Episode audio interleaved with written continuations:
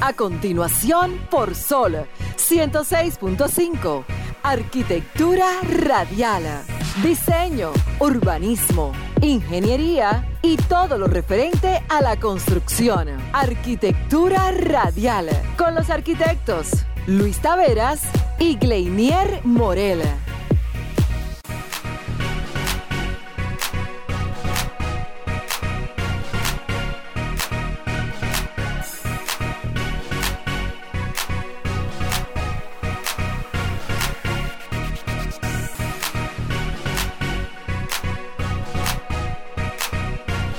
Señores, muy buenas tardes a todos los que nos sintonizan en este preciso momento. Señores, acaba de iniciar Arquitectura Radial.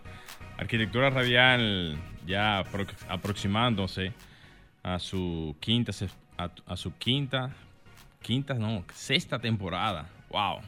Seis años en Arquitectura Radial. Primero y único programa en la radio a nivel de lo que es arquitectura, ingeniería y construcción, de la mano de este servidor que les habla, Gleiner Morel y por supuesto mi socio Luis Taveras, quien todavía sigue transmitiendo y quien va a transmitir nuevamente desde allá, desde Estados Unidos. Agradeciéndoles a todos por su sintonía.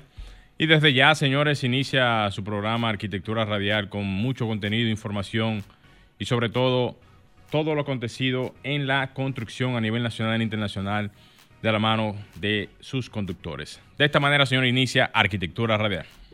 Estimula tus sentidos, enriquece tus conocimientos. Arquitectura Radial.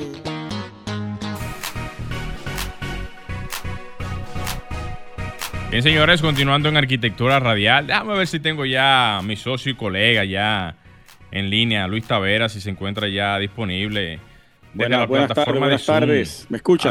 adelante, brother. Buenas tardes. ¿Cómo estás? Señor, muchísimas, eh, bueno, muy buenas tardes, perdón, y que muchísimas felicidades. ¿Qué, ¿Qué, es lo que estoy hablando? buenas tardes a todos los arquioyentes que se dan cita como cada domingo a la una de la tarde por Sol 106.5, la más interactiva. Nosotros desde Norwich, Connecticut, haciendo nuestra última transmisión desde aquí. Ya el próximo domingo estaremos en cabina tratando los temas de igual manera importantes tanto nacional en República Dominicana como a nivel internacional. Hermanos, saludos. Buenas tardes, bro. Hoy no estoy acampuchado, parece que el clima lo está tratando mejor por allá. Si usted se da cuenta, yo no he podido hacer un programa afuera. a diferencia del año pasado, antepasado, que el 2022, que tuviste la oportunidad de, transmitir desde, eh, ¿cómo se llama este famoso eh, el Bessel. El Bessel, desde el Bessel, detrás del Bessel. Esa fue la Allá en Manhattan. Allá en Manhattan. Wow, qué bien. No, pude dar el viaje en esta ocasión, pero vamos a ver si para la próxima ya estamos ready. está, frío, brother, está frío. Está frío, está frío. Sí. y usted que te empoloche ahora mismo ahí, pero está frío. Sí, el domingo pasado estaba un poquito más, ahora está un, un más suave, hay sol, pero como quiera. La brisa está fuertísima. Wow. Bueno. Déjeme pasar a hacer esta frase que me pareció interesante y yo la saqué de un usuario de Twitter. Aleatoriamente, eso se dio a través de un, un debate interesantísimo, intercambio de ideas constructivas con relación al tema central que tengo para el día de hoy, que es referente a las viviendas sociales. Eh, este muchacho, dentro de un escrito que puso, yo saqué esta parte solamente y él dice, lo bello y bien pensado cuesta lo mismo que lo rápido e improvisado. Oiga eso. O escuchen eso, señores. Lo bello y bien pensado cuesta lo mismo que lo rápido e improvisado. Eso se dio a causa de las viviendas sociales que está haciendo eh, el PROPEP, el Proyecto Especiales de la Presidencia, a cargo de, de Roberto Ángel, que lo que haremos el día de hoy es una crítica constructiva para motivar al Estado a ver si puede recibir una propuesta desde la peña constructiva. Pero eso lo voy a abordar más adelante. No, pero muy bien. Pero está interesante el concepto, porque si bien es cierto, como quiera se va a hacer, ya sea el proyecto, la vivienda o, lo que sea. Ahora, hacerlo bien, utilizando las herramientas que se tienen a la, a la disposición, es lo que haría la diferencia al resultado final y no hacerlo realmente como como salga mi bolón, como dice la gente popularmente. Sí, sí, por eso eso lo explica ahí totalmente. Lo bien pensado y bello cuesta lo mismo, o sea que sale caro hacerlo bien y bien pensado que hacerlo rápido e improvisado. De igual manera sale caro. Como quiera sale caro. Al final es el mismo resultado. Digo, no, ese resultado va a ser, económicamente hablando, va a ser el mismo resultado. Pero el resultado a nivel de lo que va a ser la estética, el envolvente, de lo que va a ser la terminación final, va a ser totalmente diferente. Y la calidad para la, para el hábitat de la gente y un sinnúmero de, de características que se suman ahí, que le da la connotación de, de costosa. Así es. A, esa, a ese tipo de vivienda. Excelente. Eh, ayer o antes de ayer se inauguró el anfiteatro, o se le dio el nombre, porque se, se le cambió, el alcalde Manuel Jiménez de Santo Domingo Este, al anfiteatro que está en, en el Parque del Este. Le pusieron Luisito Martí. Yo quiero saludar a la familia Martí, en especial a dos de los hijos de Luisito Martí, que han sido buenos amigos nuestros. Yo he trabajado con ellos en varias ocasiones. Omar Martí y Kaki Martí, que el, el, otro hermano no lo conozco en persona, pero sí, sí lo he visto. Entonces el alcalde quiso hacer esta, eh, renombrar este anfiteatro con el nombre de uno de los humoristas, guionistas, músicos más connotados de República Dominicana, Luisito Martí, y se realizó ahí un mural donde resaltaban a cuatro personajes que hacía Luisito en, su momento, que eran Casimiro, Balbuena, Don Efraín y Lamparita. También se de, ¿cómo que se le dice cuando tú quitas la manta al busto? Eh, sí, que, el término, sí, que le, encontraremos ahora. Sí, el desbicelo. No, bueno, está bien. Eso. El busto también de Luisito Martí con una breve reseña ahí debajo también. Entonces yo quiero felicitar a la familia Martí por esto y cuando estemos en República Dominicana voy a pasar por allá para ver ese, esa, esa, esa resaltación que se le hizo a Luisito Martí ahí. No, genial, genial. Y, te voy a decir algo. Eh, qué bueno que lo tomaron a ellos como referencia, aunque no sé, habría que, habría que ver históricamente hablando si él vivió en la zona, porque tú sabes que cuando tú resaltas la, la, la, la, persona en sí, lo haces casi siempre en función de donde vivió, donde tuvo algún tipo de desarrollo, aunque obviamente Santo Domingo circunscribe todo eso. Pero no sé, no sé si tú sabes, no sé si él vivió realmente en algún momento en Santo Domingo Este, ya sea en su infancia o, su, o, su, o en algún momento de su vida profesional.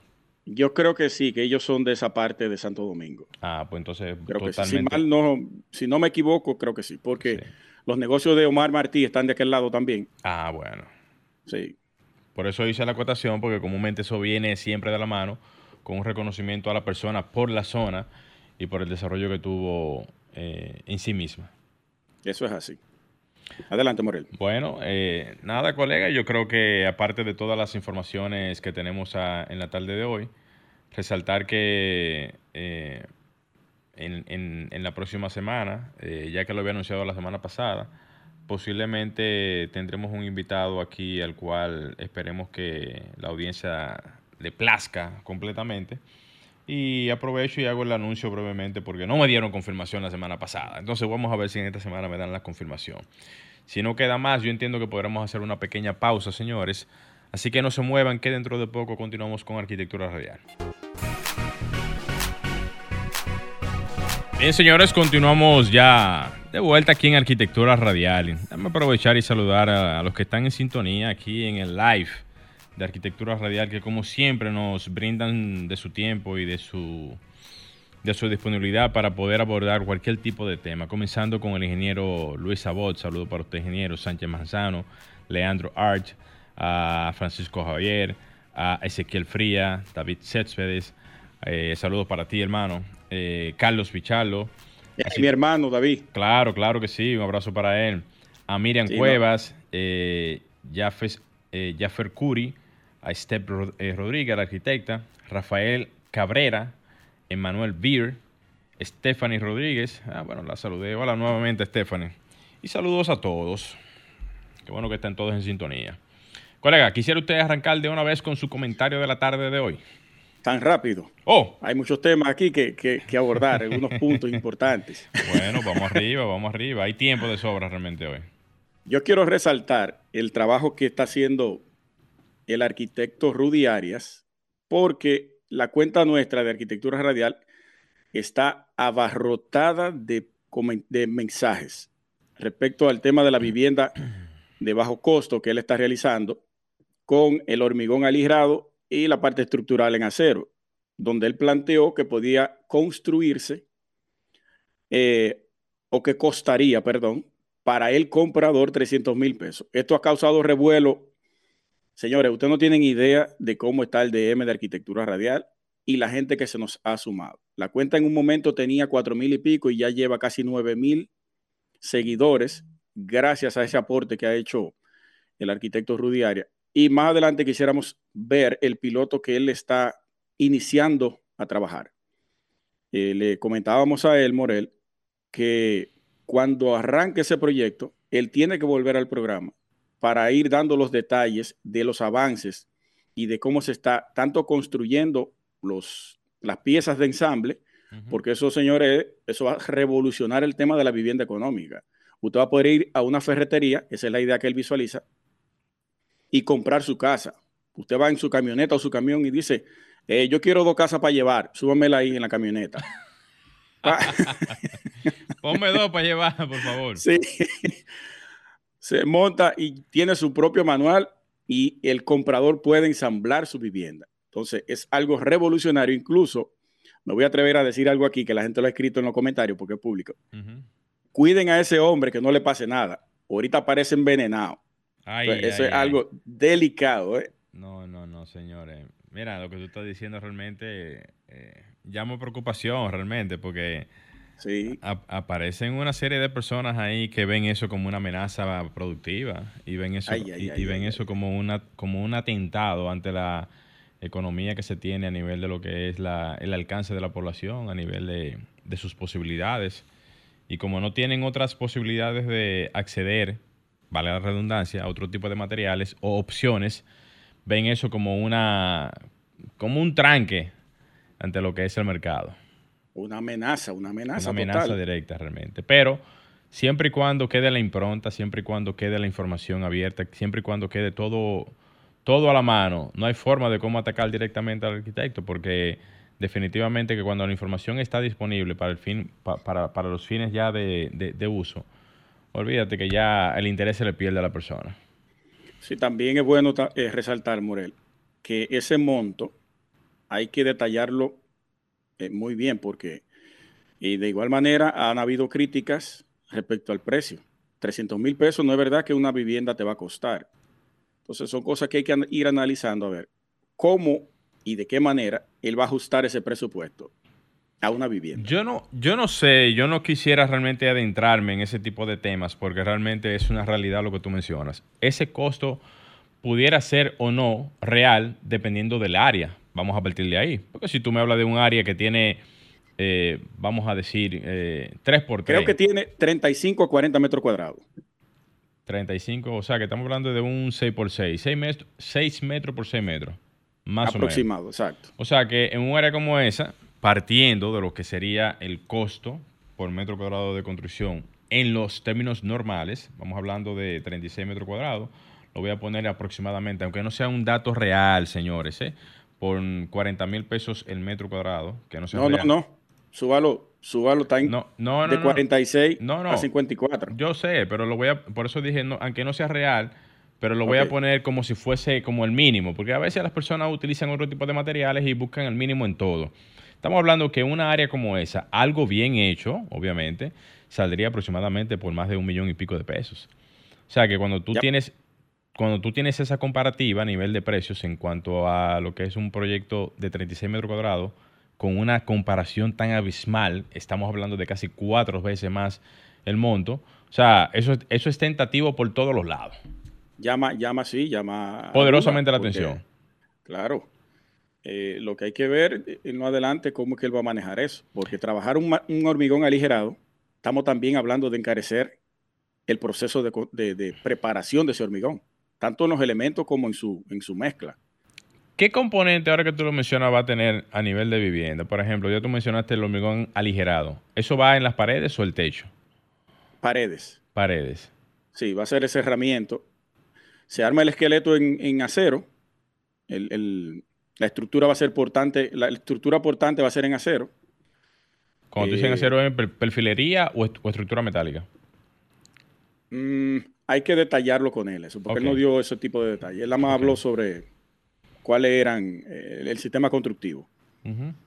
Cerramiento en hormigón aligerado, tampoco habló si eran en paneles pequeños, si eran paneles tipo planchas 4x, eh, 4x8 de Playwood, de ese tamaño. el techo no lo detalló bien, me imagino que es alucín, con aislante térmico tiene que ser obligatoriamente.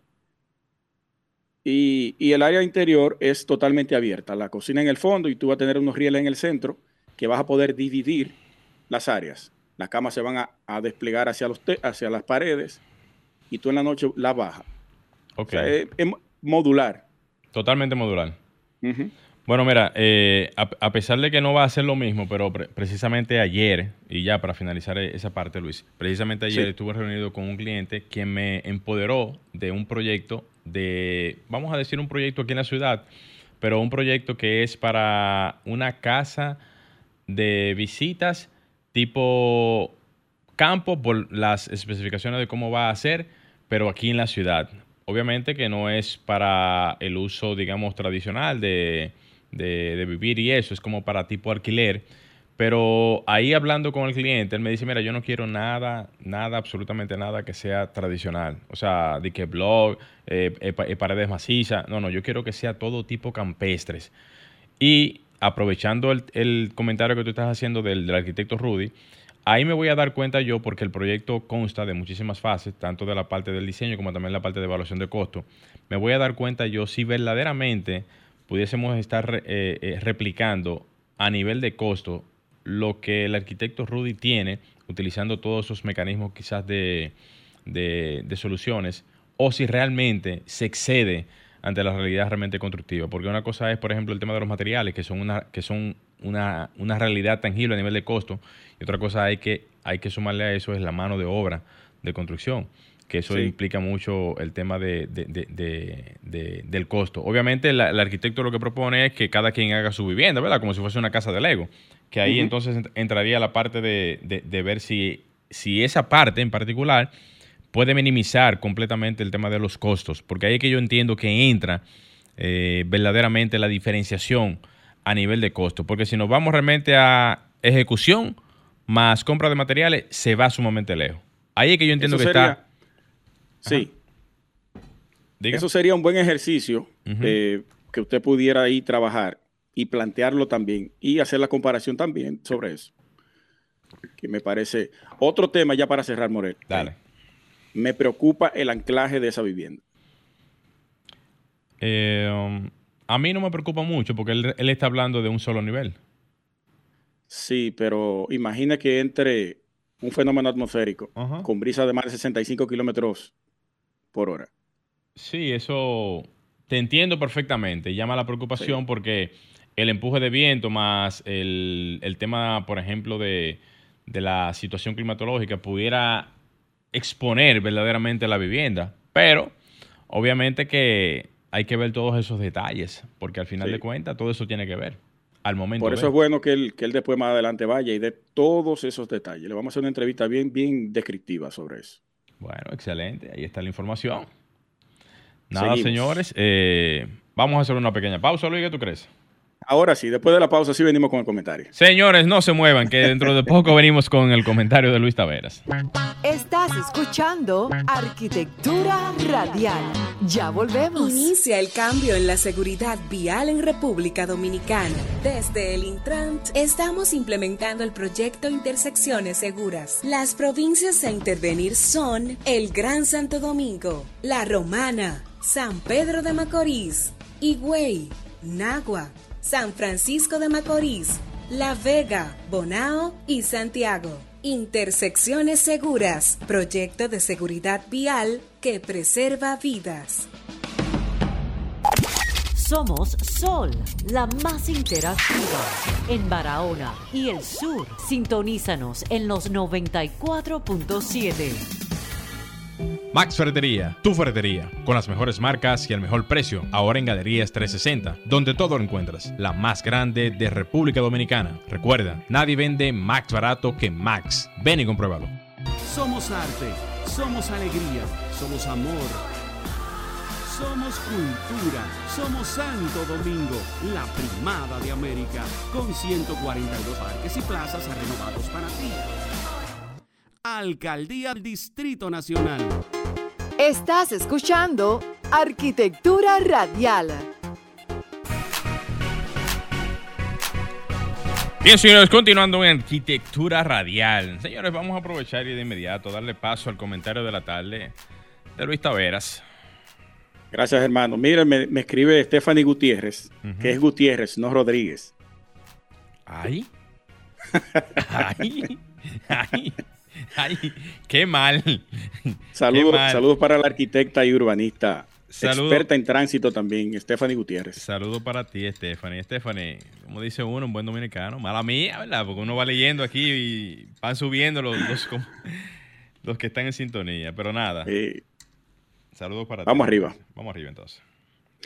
Miren, señores, en, en Twitter ayer se generó un debate interesante sobre las viviendas de carácter social, como bien comenté al inicio del programa.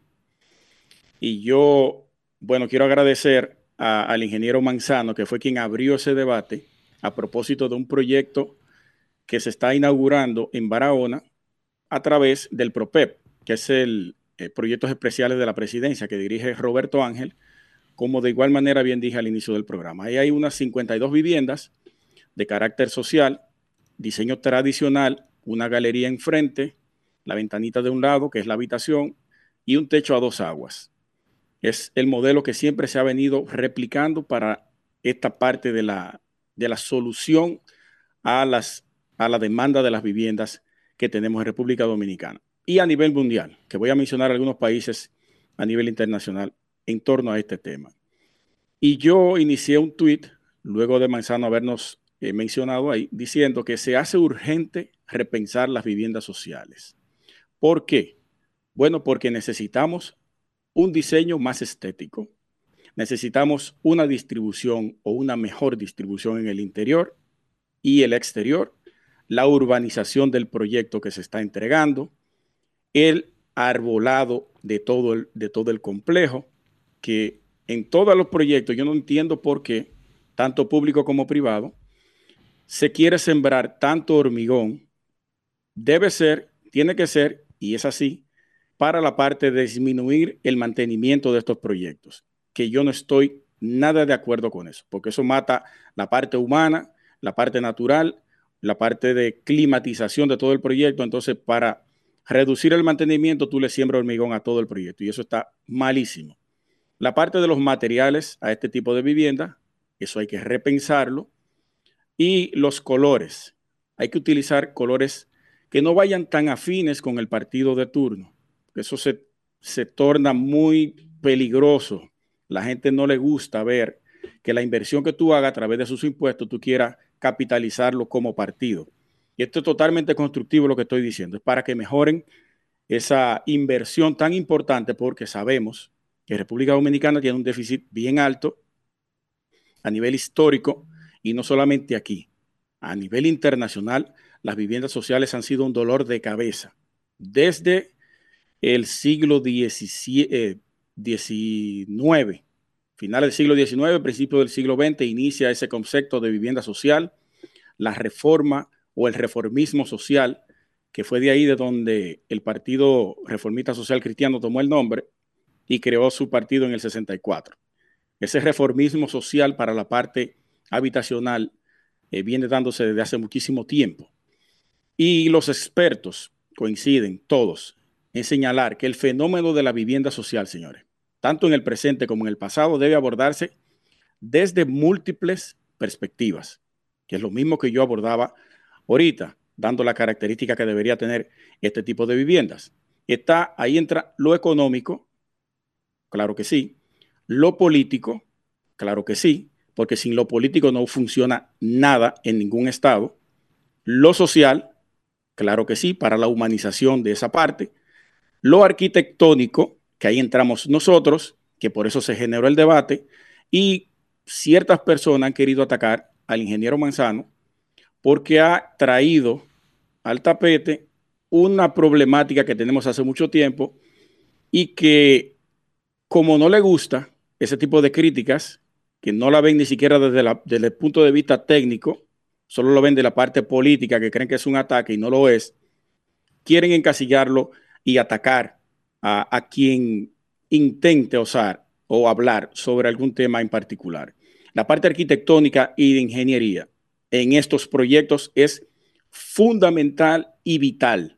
Por eso nosotros entramos automáticamente al debate y generamos una lluvia de ideas que pueden entrar a ese timeline de comentarios en Twitter y ver todos los planteamientos que hay, ingenieros, arquitectos, agrimensores, abogados, mercadólogos, todo el mundo hizo su aporte desde su punto de vista, desde su perspectiva para ese tipo de proyectos. Y, la, por supuesto, la estética. Señores, hay que dejarse ya de tener un modelo de vivienda tradicional desde cuando Cuca y Rotetán, como dicen los, los viejitos, desde los mil, 1800. Misma tipología de vivienda de tabla de palma la replicamos en blog, la replicamos en vaciado de hormigón y la seguimos replicando en cualquier otro material que aparezca. ¿Por qué? Es más barata, es más fácil, es más eh, rápida. Pudiera ser, pero eso no te brinda a ti lo que necesita un ser humano que vaya a habitar ahí. No es que eso está mal, no, claro que no. Pudiera ser autóctono de nuestro país, esa, ese modelo arquitectónico o esa tipología arquitectónica de vivienda. Pero yo no lo veo correcto que, que, todavía en el 2024 y yo creo que para el 2030 y 40 vamos a seguir replicando la misma forma en el diseño de esa vivienda social. Vámonos a Chile. Mucha gente quizás no le guste hablar de, del arquitecto Alejandro Aravena, ganador del premio Prisker. Para quienes no saben, el Prisker es el Nobel de Arquitectura, es el premio más importante que puede recibir un arquitecto en vida a través de sus viviendas sociales, ganó el premio, este premio tan importante. ¿Y qué hizo él? Liberó los diseños desde su oficina para que pudieran replicarlos en el planeta. ¿En qué consistía la vivienda? Bueno, él levantaba una tipología de vivienda que en un lado tú tenías la parte que se podía habitar y en otra parte estaba vacía. ¿Qué significaba o qué significa o qué tipo de concepto de vivienda es ese? Incremental tú la vas incrementando de acuerdo al poder adquisitivo económico que tú vas teniendo en el tiempo. Él te da la libertad con espacio de que si tú mejoras económicamente, tú puedes ir creciendo, pero con una estética diferente, que es lo que nosotros abogamos y pedimos. Queremos que el Estado y a través de la peña constructiva vamos a estarle proponiendo, porque ya se han ofrecido varios arquitectos, ahí está Abel Castillo, que ha trabajado ese tema tiene más de 10 años trabajando la parte social. Ahí está Alejandro Frías, que él y su socio Carlos Encarnación tienen un proyecto junto al BID que se está implementando actualmente, materiales de bajo costo y muy buen diseño. Y también está otra persona, que no recuerdo el nombre en Twitter, que ofreció su tesis de grado, que fue bajo ese concepto, para ofrecerle al Estado. Lo invitamos a la peña también próxima y ahí vamos a hacer una lluvia de ideas y vamos a tratar de presentar al Estado una nueva solución para las viviendas de carácter social y ojalá, ojalá, porque eso se ha venido peleando durante años y no se le hace caso. Ojalá que a nosotros nos puedan hacer caso y acoger esta propuesta, porque este equipo de profesionales especializados está trabajando en dirección a mejorar ese y otros problemas y problemáticas que tenemos en República Dominicana. Estás escuchando Arquitectura Radial. Bien, señores, continuamos en Arquitectura Radial. Señores, déjenme yo aprovechar y mandarle un saludo muy especial. Saluditos para José Rodríguez. Eh, José Rodríguez, quien en días pasados estuvimos hablando de muchos temas, ya que él, aparte de ser pastor, tiene una aspiración a nivel de lo que es eh, ser regidor optar por esa curul en lo que es la circunscripción del Distrito Nacional. José, que no había participado nunca en este tipo de escenario, me comenta que a pesar de todo, y coincido con él, y por eso le transmito realmente mis felicitaciones, a pesar de todo, aunque él no tenga ningún tipo de eh, vínculos políticos desde el punto de vista de, hacer vida política, aunque él no tenga ningún tipo de, de, trabajo político en ese sentido, aunque él no tenga nada en ese sentido, la preocupación que le llama la atención es ver cómo cualquier persona llega a ocupar una posición en los puestos de dirección para lo que son las partes de las alcaldías y no toman el trabajo en serio. Él entiende que tomar esta acción es básicamente un, tema más de motus propias, o sea, motus propia, y de un asunto más de, tema personal, de querer, de querer aportar, o sea, aportar ante lo que él ve que no se soluciona, aportar ante lo que es eh, el tema de la representación a nivel de, la población, del, del, curul que, que representaría en este sentido.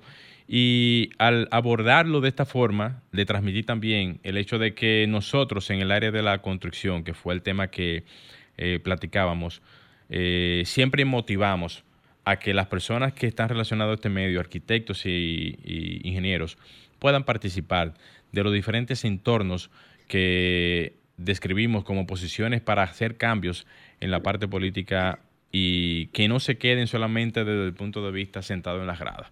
Así que eh, saludos para ti, Rodríguez. Eh, un abrazo donde quiera que te encuentres. Y entiendo que, aunque este es el primer paso, es para adelante que tienes que seguir. Morel. Diga, usted, colega. ¿Qué, ¿Qué, propone él? ¿Cuáles son sus propuestas como regidor? En realidad, eh, que, no sea, que no sea acera, inclusión. No, no, no, no, no. No, no él, me, él, me habló, él me habló algo claro. Él me dijo, mira, la única propuesta que yo tengo es defender lo que no se hace.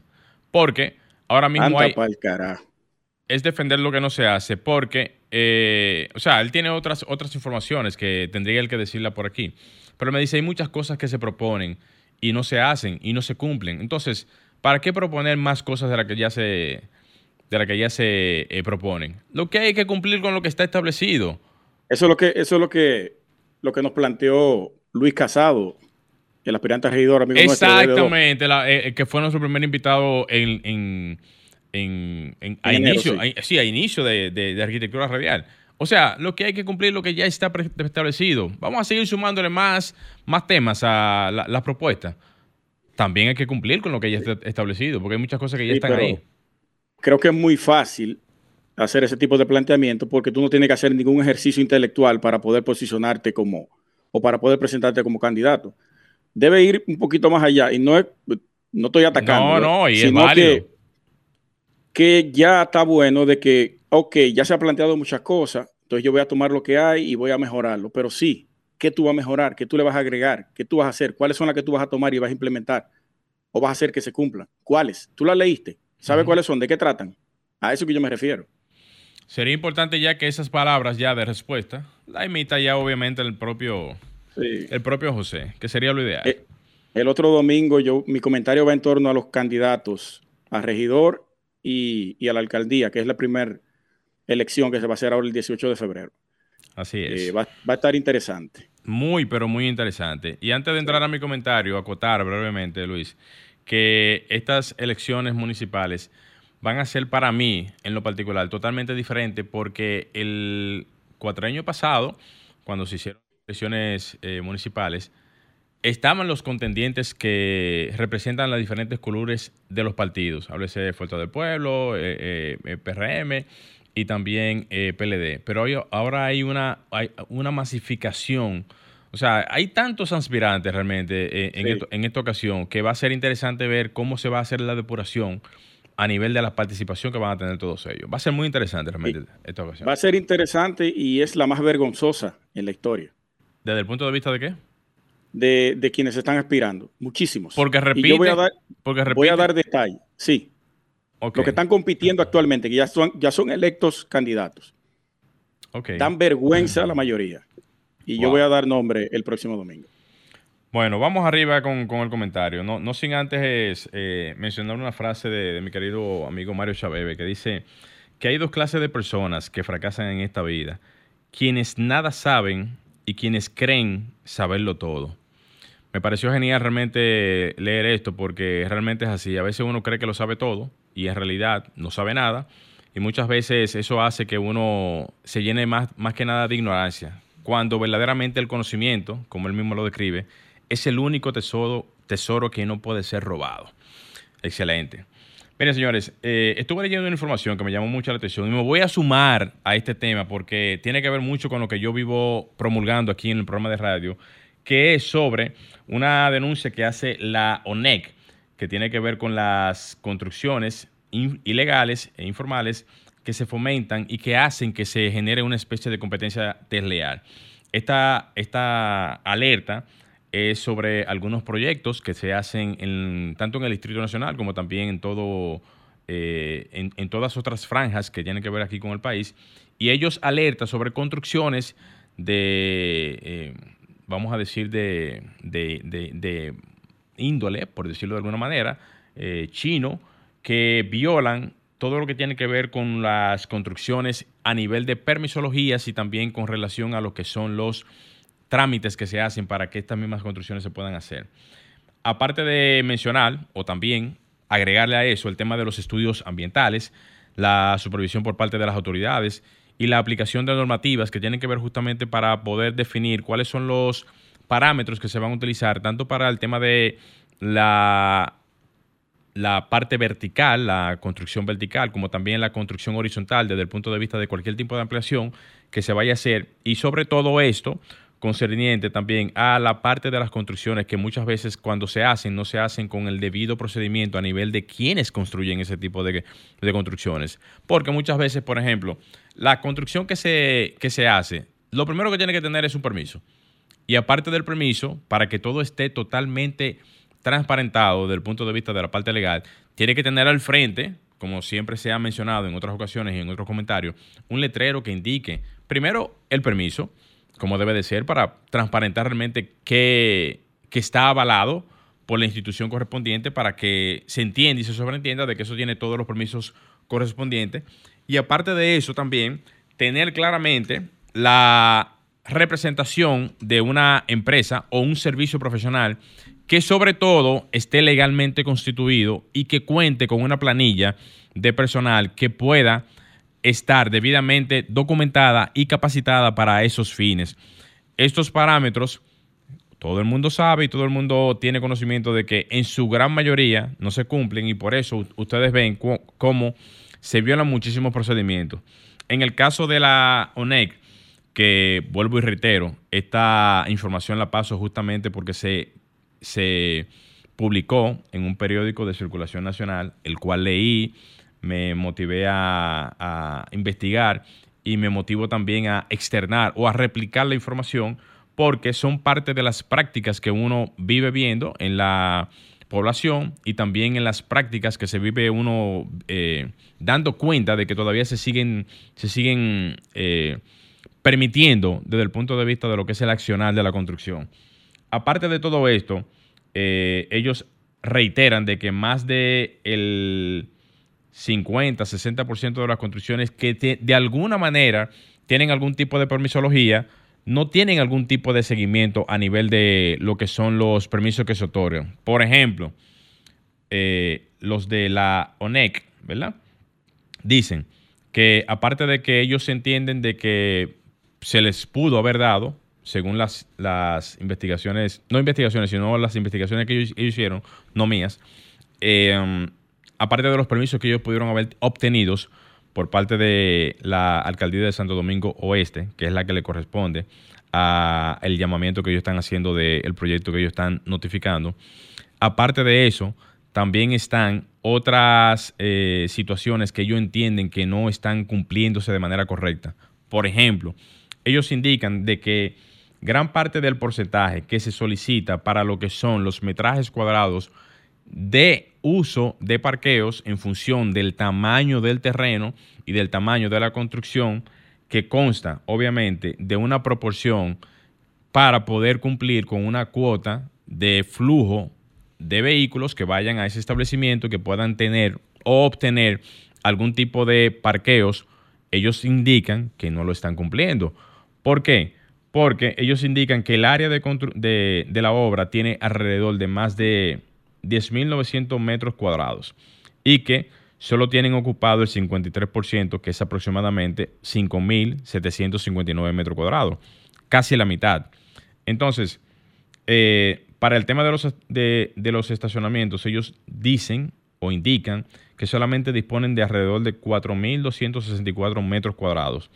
Al tener una planta de, doble altura de construcción, obviamente esto hace que la cantidad, la, la, multiplicación de esta área realmente se incremente y por lo tanto en la parte posterior de los parqueos eh, solamente caben alrededor de 167 metros cuadrados para tener un déficit de alrededor, según la información que leo por aquí, de 258 parqueos, lo que impactaría considerablemente en el tema del tránsito a nivel vehicular y que esto, de una manera u otra, impactaría dentro de lo que es la circulación a nivel vial, que obviamente es un tema a considerar, puesto que cuando tú tienes una capacidad de, digamos, de, flujo de vehículos que van a un establecimiento, siempre se calcula el, el, área que tiene la construcción desde el punto de vista de su utilidad y el área de parqueos también desde el punto de vista de su utilidad para que esa compensación vaya de la mano con el uso del establecimiento, con el tipo de servicio que se vaya a dar y que también el flujo a nivel de, de, de lo que es el tránsito y también de lo que son los parqueos puedan ir de la mano con la parte de que ya mencioné hace, hace poco. Entonces, todos estos datos dan como indicio de que tenemos una situación bastante clara. Clara desde qué punto de vista? Desde el punto de vista de que uno vive reiterando, y ojo con esto, ¿eh? porque quizás las personas quizás escuchan a uno y piensan de que uno se opone a las construcciones. No, señores. Miren, yo quisiera hacer un aclarando sobre eso. Nosotros, desde el punto de vista del programa, lo que andamos buscando es de que la competitividad, el tema de las construcciones, el tema de que los proyectos se hagan realmente como se deben de hacer. No haciendo locuras constructivas, no haciendo eh, em, proyectos improvisados, no haciendo cosas que no van de la mano con lo permitido. No, no es eso. Lo que uno quiere es que se construya de una manera adecuada y de que los, los proyectos agoten todos los procedimientos.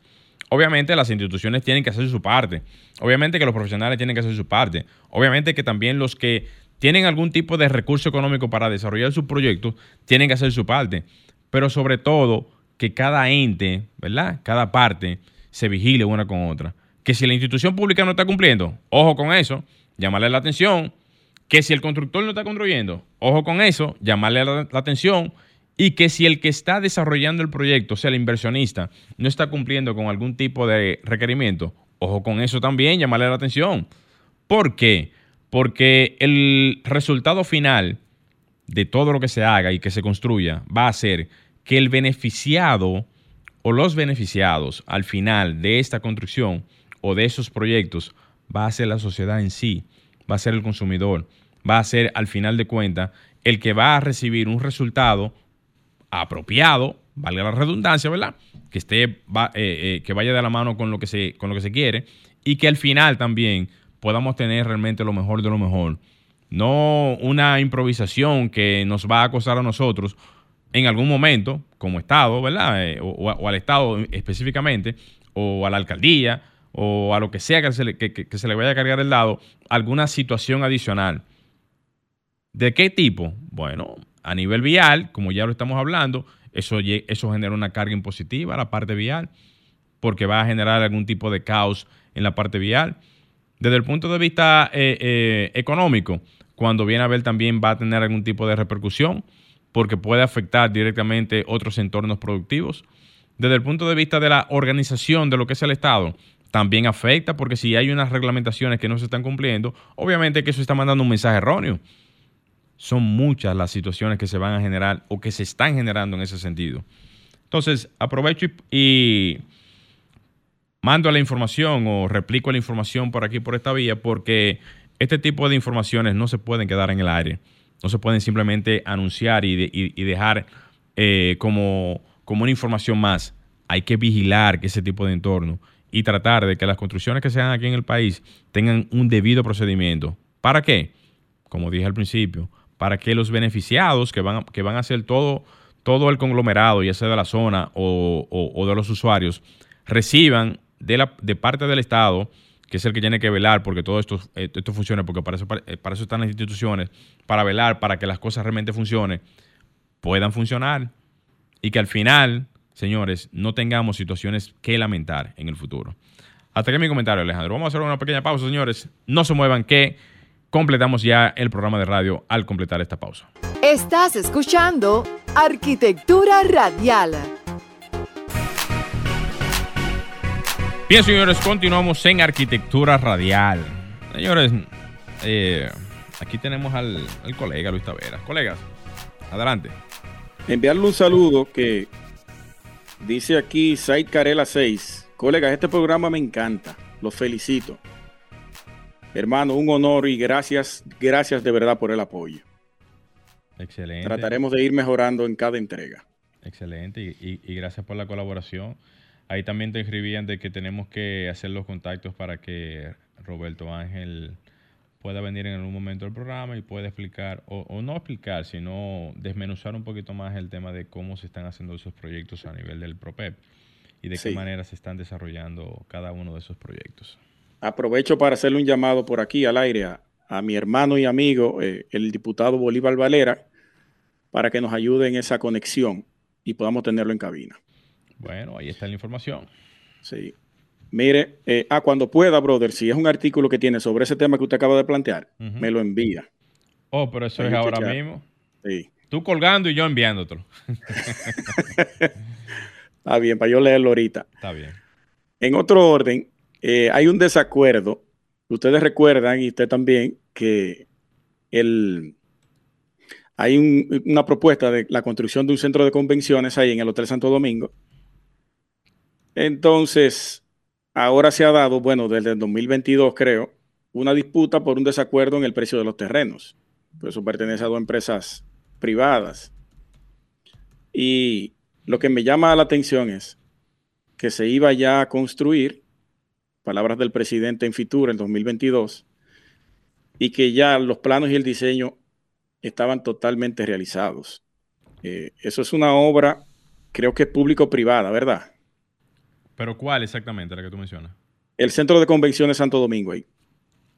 Que se iba a demoler el hotel de, de- que diseñó el padre de la arquitectura, Guillermo González, en la Lincoln con Independencia, ese hotel que está ahí, abandonado, se iba a demoler y se iba a tomar para hacer un centro de convenciones. Y que ya todo el proceso de diseño eh, estaba hecho. Lo que no sabemos quiénes son o quién es la empresa que diseñó eso, ni si eso se llevó a concurso para la elaboración de ese diseño, que es la queja que nosotros tenemos desde, desde hace muchísimo tiempo tanto la sociedad de arquitectos, que en un momento, vuelvo y repito, se sentó con el director de compras y contrataciones, Carlos Pimentel, le presentó, encabezado por la arquitecta Adi Osuna, su presidenta, una introducción, porque durante la modificación de la ley en el Congreso aprovechamos y le hicimos esa presentación de incluir el proceso de diseño para obras del Estado en la ley y lo dejaron fuera. Entonces, al parecer, no hay ningún tipo de intención de que los proyectos del Estado vayan a concurso.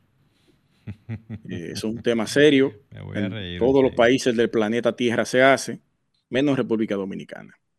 Eso es lo que se llama un real disparate, eso. No tomarlo en consideración. Porque al final de cuentas, ¿qué tú estás buscando con eso? Que el desarrollo de los proyectos tenga de por sí una base fundamental, que es la base del diseño, que es lo que hace que todo tenga un sentido, ¿verdad? Un, un orden en todo el sentido de la palabra. Y, Sí. que, y que no se considere en este tipo de detalles o, o aspectos a nivel de diseño. Lo que, lo que hace realmente pensar realmente es que es un disparate no tomarlo en consideración. O sea, y Creo que ni siquiera eh, se hace el diseño. Todo Sí, el proceso no, no, correcto no, pero se hace. sí, Pero, pero, que no se toma en cuenta una lluvia de ideas para el mejor diseño o la mejor propuesta.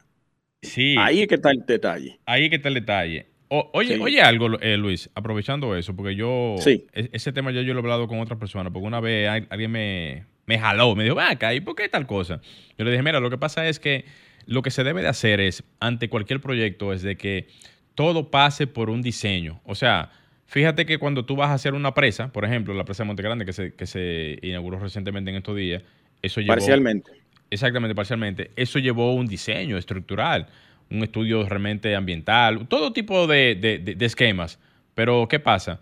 Eso comúnmente viene de la mano con la contratación de la empresa que va a hacer eso, pero no, debería, no debiera de ser así. Lo que debería de ser es que el diseño sea algo totalmente aparte de la contratación. O sea, Claro. vamos a licitar el diseño. Eso es lo que se debería de hacer. ¿Cuál, cuál es la licitación? Ah, no, que se pague, un- eh, que, que sean empresas que tengan eh, reconocimiento a nivel de, eh, de, de firmas de diseño, ¿verdad? En, en cada una de las áreas, sea la parte estructural, arquitectónica, eh, eh, aeropuerto, lo que sea, no importa. Y que todo eso se lleve a temas de diseño y que luego entonces se licite eso como una especie de comparación para cualquier empresa que vaya a querer hacer su propuesta. Eso es. Yo creo que se han hecho licitaciones, Sí, pero no, quiero abundar en ese tema por aquí. No, no es lo común. O sea, eh, no, no es, lo, no, no es lo común realmente. O sea, lo, lo común es lo común es hacer una, una solicitud de, vamos a decir, de cualquier tipo de trabajo y que ese trabajo venga con todo. Con el diseño, con... con, con- Oh, con- sí, sí, sí, claro. No, pero no, no debiera de ser así, debiera de ser diferente. Eso es lo que debiera de ser. Y, y ojo, ojo, ojo, antes de finalizar, que Alej- Alejandro me está haciendo una seña con trompo aquí. Espérate. Alejandro. Y ojo, que no solamente es la parte del diseño arquitectónico, estamos hablando de todos los demás, la- la- las demás ramas, Exactamente. estructural, eléctrica, sanitaria, todo eso debe de llevarse a diseño también. Señores, eh, ya el próximo domingo estaremos en cabina, aterrizando el sábado, inmediatamente parto a Santo Domingo el domingo en la mañana y estaré con ustedes desde cabina Arquitectura Radial. Bueno, Muchísimas señor, gracias a todos por la sintonía. Morel. hasta pronto, señores. Nos vemos el próximo fin de semana. Y hasta aquí, Arquitectura Radial, con Luis Taveras y Gleinier Morel, por Sol 106.5.